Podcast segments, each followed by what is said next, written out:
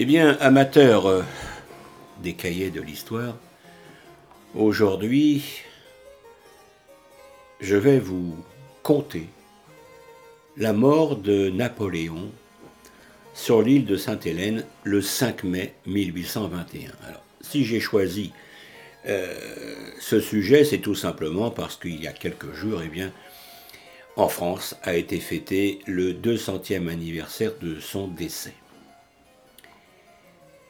Alors le 5 mai 1821, sur l'île de Sainte-Hélène, eh bien Napoléon Bonaparte rend son dernier souffle à l'âge de 51 ans.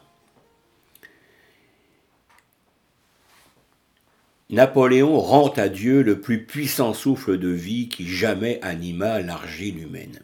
Pour reprendre une phrase de Chateaubriand. Alors cette triste fin termine une longue agonie commencée au lendemain de Waterloo et dont le caractère irrémédiable s'est accentué au fur et à mesure que le temps s'est écoulé. Sur l'île inhospitalière où les Anglais ont relégué l'ancien temporaire des Français, auquel ils n'accordent pas d'autre titre que celui de général Bonaparte, déjà d'ailleurs suffisamment élogieux, alors nous allons retracer les dernières semaines de sa vie à Sainte-Hélène, si fertile en événements, et voyons de quoi est-il mort et quels ont été ses derniers mots. Alors donc je disais qu'il est décédé donc le 5 mai. Et euh, déjà le 15 mars, eh bien Napoléon est indisposé. Après avoir bu de l'eau d'une source à laquelle il était pourtant accoutumé, il mange peu et passe l'après-midi sur son lit de camp. Le 16 mars, il ne sort pas. Le 17, il se lève, mais est contraint de se recoucher en milieu de journée. Le docteur Antomarchi est appelé et le soigne jusqu'au 31 mars. Et pendant tout ce temps, eh bien, il reste alité. De début avril au 5 mai, eh bien, il est soigné conjointement par Antomarchi et le médecin anglais Arnott depuis le départ du médecin anglais O'Meara, qui lui était affecté avant d'être éloigné par Hudson Law, le gouverneur de Sainte-Hélène. Napoléon refusait le secours des médecins britanniques dont il se méfiait, les soupçonnant d'être des espions du gouverneur, son ennemi personnel. En avril 1821, cependant, il accepte les soins du docteur Archibald Arnott, médecin et ami de la famille Bertrand qui fréquente assidûment Longwood, la résidence où il vit, en reclus où ses conversations sont prisées. La santé de l'empereur s'est alors sensiblement aggravée et Hudson Law, qui a longtemps cru à une maladie imaginaire, eh bien commence à s'inquiéter. Arnold, attaché au 20e régiment anglais, traite Napoléon conjointement avec Antomarchi jusqu'à sa mort. Napoléon reçoit les visites quotidiennes des deux médecins, mais refuse leurs médicaments, les estimant inutiles. Pendant le mois qui précède sa mort, il décrit souvent sa maladie aux personnes présentes en pensant à l'intérêt pour son fils d'en être instruit. À partir du 10 au 12 avril, eh bien, il met ses affaires en ordre avec l'aide de son entourage et il revient à plusieurs reprises sur son testament auquel il ajoute plusieurs codicilles, faisant preuve jusqu'au bout d'une mémoire prodigieuse en n'oubliant aucune de toutes les personnes éminentes ou obscures envers lesquelles il se sent redevable. Il désigne les comtes Bertrand, Montolon et Marchand comme ses exécuteurs testamentaires, ce qui autorisera Marchand à revendiquer ultérieurement ce titre de noblesse. Alors le 15 avril 1821, il fait don à Arnott, euh, son médecin anglais, d'une tabatière sur laquelle il a gravé un N avec son canif. Quelques jours avant de mourir, il fait placer le buste de son fils au pied de son lit. Le 1er mai, on pense que la maladie pourrait connaître rapidement une fin funeste. Le mercredi 2, cette prévision se confirme. Et le 3, la situation du malade paraît désespérée. Le docteur Shorts, médecin en chef, et le docteur Mitchell, premier médecin des forces navales, sont appelés en consultation par Antomarchi, mais ils ne sont pas autorisés à voir le patient. Le vendredi 4 mai, on observe un léger mieux qui permet au malade de prendre quelques rafraîchissements. Tout le jour, des signaux sont échangés pour transmettre de deux heures en deux heures l'état du sujet que l'on estime déjà moribond. Dans la nuit du 4 au 5 mai, vers 3 heures du matin, Napoléon perd connaissance. Deux heures plus tard, les extrémités sont froides et le pouls devient quasiment imperceptible. Alors l'amiral britannique et le marquis de Montchenu, représentant la France à Sainte-Hélène, se rendent à Longwood pour être témoins de la mort de l'illustre captif. Ce dernier prononce des mots entrecoupés de silence. Mon Dieu, et la nation française, mon fils, tête armée, vers 7 heures du matin. Et là, ce sont ses dernières paroles. Il meurt le samedi 5 mai 1821 à 17h50 sous les yeux du docteur Arnott. Le capitaine Crockett, officier de service, et les docteurs Schorst et Mitchell voient le corps un peu plus tard. Arnott passe la nuit dans la chambre mortuaire. L'empereur disparu a l'air de dormir. Amaigri par la maladie, il semble avoir rajeuni. Sa figure est calme et reposée. Il s'en dégage un air de noblesse qui frappe les visiteurs. Des dessinateurs improvisés tentent de fixer son profil pour la postérité. Le climat de l'île ne tardera pas à altérer ses traits. Alors, le dimanche 6 mai, vers 7 heures du matin,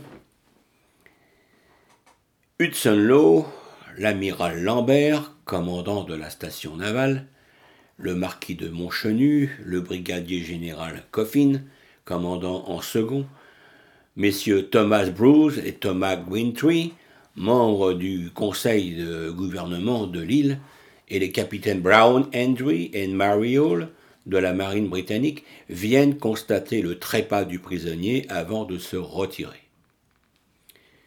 Le capitaine Mariol dessine le portrait du défunt à la demande d'Hudson Law, avec l'accord du comte Motolon et du grand maréchal Bertrand. Hudson Law manifeste une certaine émotion, et c'était quasiment la première fois. Plusieurs personnes, tant françaises que britanniques, défilent devant le cadavre de Napoléon pour lui rendre un dernier hommage. À deux heures de l'après-midi, l'autopsie du corps a lieu en présence des docteurs Shorst, Arnott, Burton, Matthew Livingston, médecin de la Compagnie des Indes, et c'est Antomarchi qui officie. Bertrand et Montolon sont présents à l'opération. L'autopsie révèle un intestin, un foie et des poumons normaux. Un cœur sain également, mais enveloppé de graisse. Un rein retourné. Et surtout, un estomac très mal en point, rongé par de profondes ulcérations et présentant des parties squireuses. La cavité stomacale contient une substance ressemblant à du marc de café. Des adhérences causées par la maladie affectent les surfaces de l'estomac et du foie. Alors on pense, on pense à un ulcère euh, gastrique ou à un cancer de l'estomac. Arnott est désigné comme gardien de la dépouille et des deux vases renfermant le cœur et l'estomac de l'empereur jusqu'à sa mise au tombeau. Napoléon ensuite est revêtu d'un uniforme vert à parement rouge, qu'il mettait très souvent, et sur lequel on épingle toutes les décorations. Sa dépouille est ensuite placée sur le petit lit de camp en fer qu'il utilisait au cours de ses campagnes. Avec un crucifix d'argent sur la poitrine, et sur le corps le manteau de drap bleu brodé d'argent qu'il portait à Maringo, dans la chambre drapée de noir, l'abbé Vignali procède au service religieux funèbre, en présence, bien sûr, des proches du défunt et de sa domesticité. Puis le corps reste exposé pendant deux jours, au cours desquels une foule immense vient lui rendre un dernier hommage. Alors, le 8 mai, eh bien, on l'embaume, puis on l'enferme dans trois cercueils.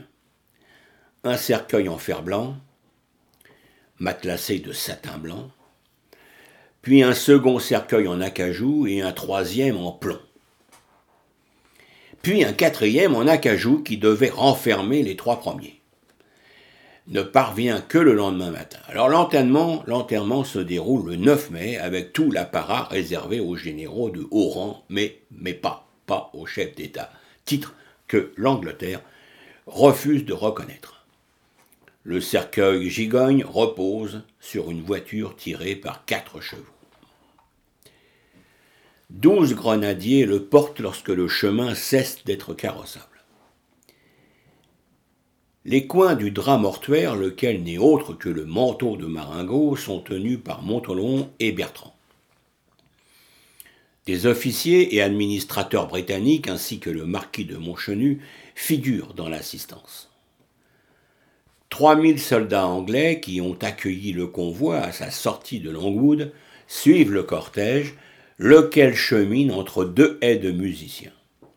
Onze salves d'artillerie sont tirées pendant la cérémonie. Puis le corps de l'homme, qui fit trembler toute l'Europe, repose désormais dans un humble caveau aménagé auprès d'une source, sous deux saules, dans un petit vallon romantique de Sainte-Hélène, à l'emplacement qu'il avait lui-même choisi sur une petite île isolée au milieu de l'océan, faute de pouvoir être enterré au milieu du peuple français qu'il avait tant aimé. Alors comme ce lieu est inaccessible, les pionniers anglais ont tracé une route en urgence, sans pouvoir toutefois l'aplanir pour la rendre accessible aux voitures jusqu'au bout. Ainsi, qu'on l'a dit plus haut, lorsque Rapp apprend la mort de Napoléon, eh bien, Plusieurs mois plus tard, aux Tuileries, au milieu d'un aéropage enfin soulagé, il cache difficilement l'émotion qui l'étreint. Alors Louis XVIII, qui vient de prendre le pouvoir, qui ne perd pas cette occasion de montrer sa désapprobation aux ultras, l'engage ostensiblement à ne pas retenir ses larmes en ajoutant qu'il ne l'en estimera que davantage. Alors, deux masques mortuaires du visage de l'empereur ont été confectionnés, le premier par le docteur anglais Arnott, six heures après la mort, à l'aide d'un négatif en cire de chandelle. Le second par le docteur anglais Burton et le médecin français Antomarchi. 40 à 46 heures après le décès. Ce délai s'explique par la difficulté de trouver du plâtre sur l'île, la mauvaise qualité du gypse découvert par Burton rendant, d'autre part, la tentative hasardeuse. Alors le premier masque pris en cachette par son auteur présente un visage calme, plongé dans un sommeil paisible. Le second présente au contraire un visage aux traits creusés, déjà marqué par la décomposition des tissus. L'authenticité de ces deux masques est contestée. Alors celle du premier d'abord parce que l'on peut légitimement douter de la possibilité d'un tel travail à l'insu des proches de l'empereur. En second lieu parce que la cire employée pour la prise de l'empreinte ne permettait pas une reproduction parfaite des traits, et enfin parce que son existence fut trop longtemps tenue secrète. Celle du second parce qu'on le soupçonne d'avoir été trafiqué une petite partie seulement du visage ayant été moulée et le reste ayant été reconstitué. Il semble donc que ni l'un ni l'autre de ces masques ne donne une image réelle du visage de l'empereur sur son lit de mort. Alors à défaut, il faut se contenter du dessin de Mariol, tenu pour fidèle par les témoins, même si le masque d'Antomarchi bénéficie d'une estampille officielle. Alors, on va se poser la question de quoi est mort Napoléon eh bien, la mort de l'empereur a été attribuée, on l'a vu, à un ulcère de l'estomac ou à un cancer lors de son autopsie. Hésitation compréhensible puisque les deux maladies n'étaient pas clairement distinguées avant 1830. Ce diagnostic a depuis été révoqué en doute par le dentiste suédois Force Ulwood, qui soutient la thèse d'un empoisonnement à l'arsenic étayé par les symptômes d'évolution de la maladie et par la forte teneur en arsenic des cheveux de l'empereur. Alors cette thèse défendue aussi par Ben Vader, homme d'affaires québécois, disparu en 2008, a fait couler beaucoup d'encre. Si assassinat il y a eu, il faut désigner un assassin et trouver un mobile. Alors parmi les proches de l'exilé, le comte de Motolon semble être le coupable idéal puisque c'est lui qui préparait le vin bu par Napoléon. Pour ce qui concerne le mobile, eh bien on hésite entre trois possibilités. Premièrement, le service de Louis XVIII, dans l'attente d'une récompense suffisante pour rétablir une fortune compromise une fois la mission accomplie. Deuxièmement, après le service au, roi Louis XVIII, eh bien, on peut aussi estimer la jalousie. Albine de Montonlon ayant été la maîtresse de l'empereur à Sainte-Hélène. Eh oui. Et troisième, troisième idée, le service de gratitude de Napoléon que de celle d'un roi de France bien éloigné. Albine a effectivement été la maîtresse de l'empereur déchu, elle a même écrit un roman inspiré du sujet et l'aventure est assez notoire pour que Hitler ait envisagé pendant l'occupation de ramener la dépouille mortelle de la comtesse de Montonlon aux Invalides après avoir rapproché l'aiglon de son père. Mais Montolon connaissait parfaitement la galanterie de son épouse et l'acceptait en noble d'ancien régime pour qui une entorse à la fidélité conjugale ne revêtait, pas l'importance qu'on lui accorde aujourd'hui. Enfin, il est vrai que Napoléon pouvait espérer son rapatriement d'une maladie simulée, grâce à une absorption d'arsenic soigneusement dosée. Et il est non moins exact que l'arsenic conjugué aux médicaments administrés aux patients vers la fin de sa vie était de nature à précipiter une issue fatale, qui aurait alors été accidentel et non prémédité. Mais tout cela reste à prouver. La présence d'arsenic massivement dans les cheveux du défunt, vérifiée à plusieurs reprises, est incontestable.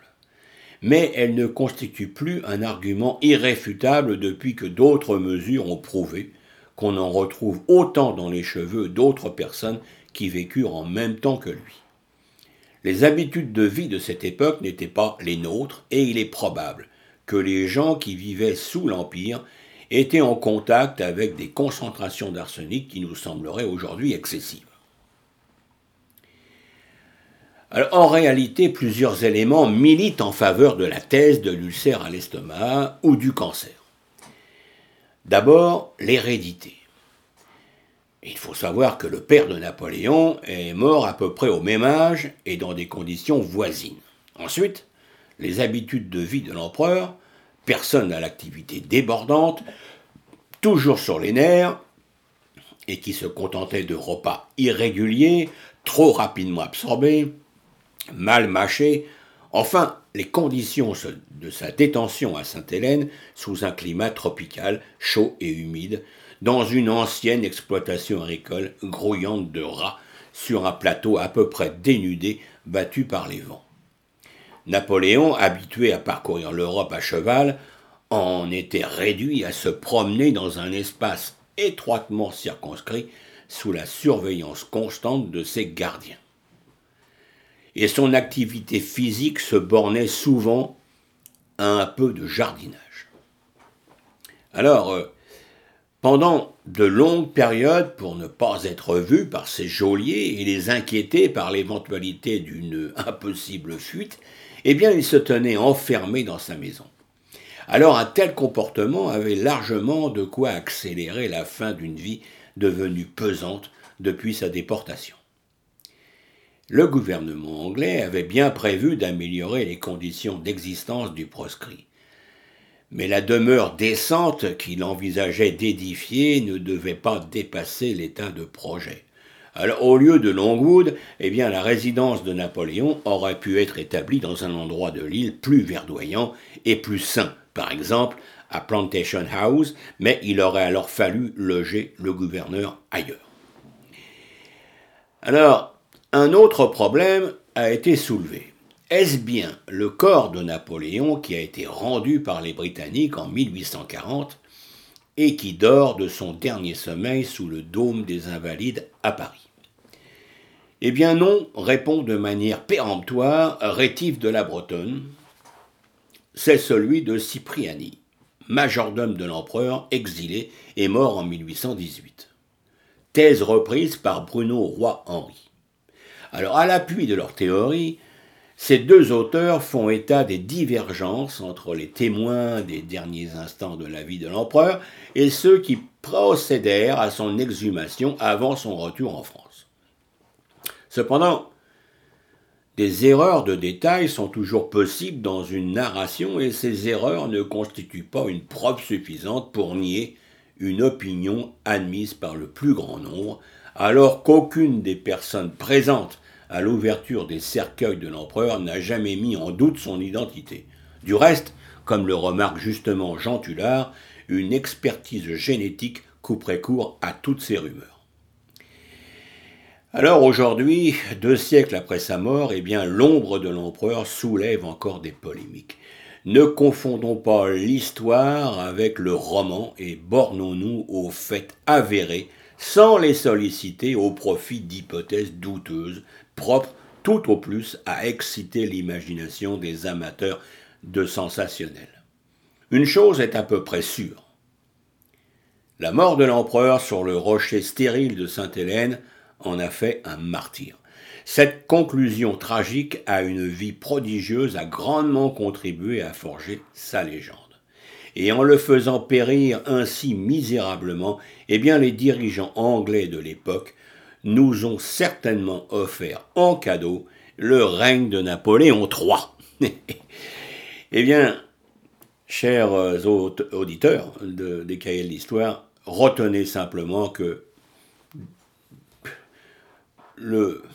l'empereur est mort soit d'un ulcère, soit d'un cancer de l'estomac, mais il n'a pas été empoisonné.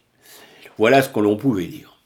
Eh bien, j'espère que vous aurez euh, vous aurez été intéressé euh, par cette évocation.